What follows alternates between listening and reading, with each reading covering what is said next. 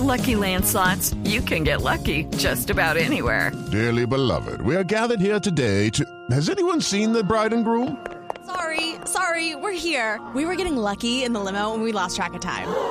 No, Lucky Land Casino, with cash prizes that add up quicker than a guest registry. In that case, I pronounce you lucky. Play for free at LuckyLandSlots.com. Daily bonuses are waiting. No purchase necessary. Void where prohibited by law. 18 plus. Terms and conditions apply. See website for details.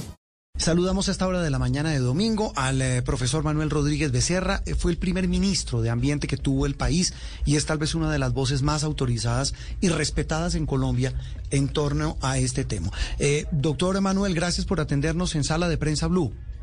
Buenos días, buen domingo, ¿cómo están ustedes? Muy bien y muy expectantes de oírlo a usted, profesor Rodríguez, que repito es una autoridad en la materia. ¿Qué tan, qué tan factible es que esos compromisos que hicieron los líderes del mundo de proteger al planeta se cumplan? Bueno, realmente eh, hay que entender qué fue, qué fue lo que pasó los dos primeros días de la reunión. Ahí llegaron los presidentes, presidentes y primeros ministros para hacer anuncios sobre lo sobre sobre los compromisos de los sus países en relación con la reducción de la emisión de gases de efecto invernadero.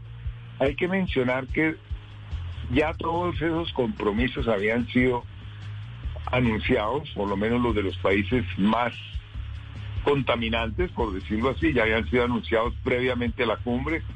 Entonces realmente se trataba de un ejercicio formal de la, de presencia de un presidente, un primer ministro para dar un mensaje político fuerte internacional.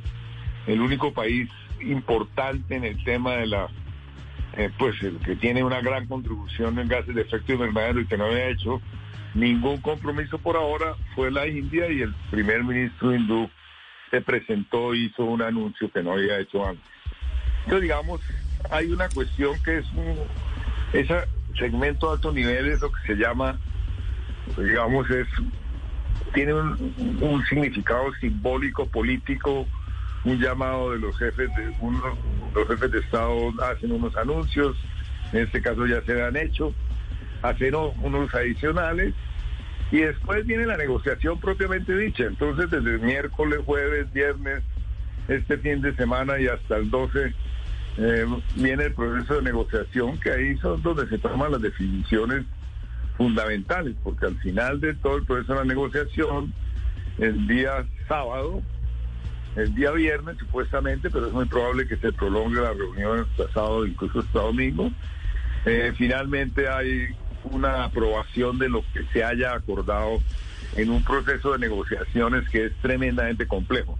Yo he participado en muchas de esas negociaciones, de hecho participé en la negociación de cambio climático en el año 90-92, que se negoció la convención.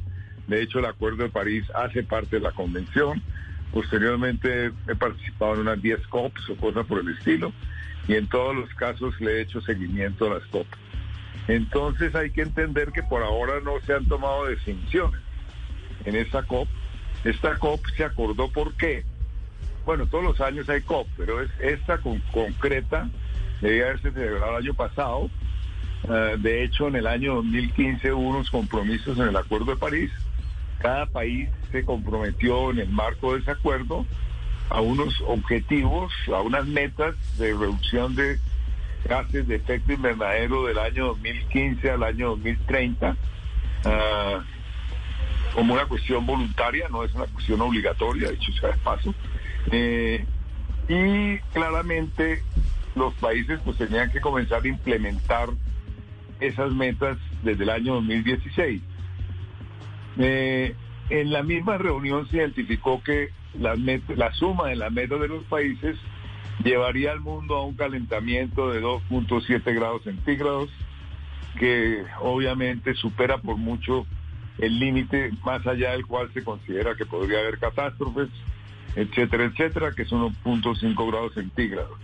Como, y además en la misma acuerdo de París estableció que cada cinco años se revisaban las metas.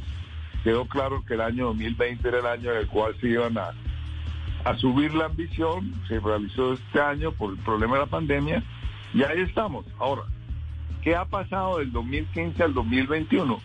que lo que se comprometieron a hacer los países en el 2015 en gran parte no se ha cumplido. La mayor parte de los compromisos adquiridos por cada uno de los países no ha sido cumplido, como lo indica una, Manuel que se llama Organic, de Carbon Track. precisamente dice que no se habían cumplido y, y bueno, no- eso nos, nos, nos eh, modera las esperanzas respecto a estos compromisos que estamos oyendo hoy. Sin embargo, hay cosas que han cambiado en el mundo. Por ejemplo, eh, las energías eh, renovables, las tecnologías para las re- energías renovables han disminuido su costo y vemos algunas empresas ya apostándole mucho más seriamente a ser parte, digamos, de esta, de este, de este nuevo mundo en el que se espera que seamos mucho más limpios en nuestras energías. ¿Usted es o no optimista en esta oportunidad? Bueno, es que no hay que ser ni optimista ni pesimista. Yo creo que el tema es que el mundo por se demoró mucho en enfrentar el tema.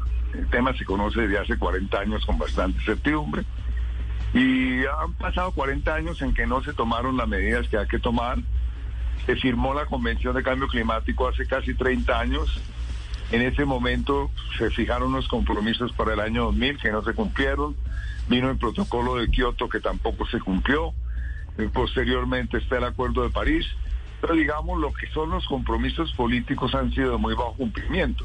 Tan de bajo cumplimiento que del año 1992, en que se firmó la Convención de Cambio Climático, a hoy el- se ha doblado la acumulación, se ha multiplicado por dos la acumulación de gases de efecto O invernadero. sea, en la usted no es optimista, definitivamente. Entonces, bueno, ahora le voy a decirle a su pregunta.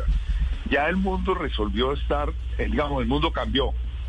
Ya es irreversible lo que ha cambiado.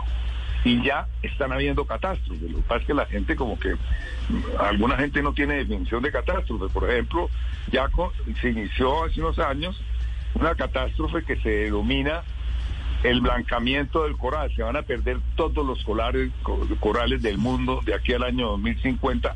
Hágase lo que se haga. Se van a perder. La pérdida de los corales es para el mar como si se perdieran todos los bosques de tierra firme. De una gravedad enorme, con unas consecuencias gravísimas para la vida marina. Pero bueno, eso se llama una catástrofe. Eso es lo más importante. Eh, profesor Manuel, un gusto como siempre saludarlo. Bueno, que esté muy bien. Muy Hasta luego. With Lucky Land slots, you can get lucky just about anywhere. Dearly beloved, we are gathered here today to. Has anyone seen the bride and groom? Sorry, sorry, we're here. We were getting lucky in the limo and we lost track of time.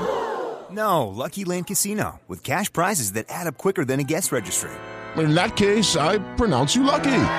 Play for free at LuckyLandSlots.com. Daily bonuses are waiting. No purchase necessary. Void where prohibited by law. 18 plus. Terms and conditions apply. See website for details.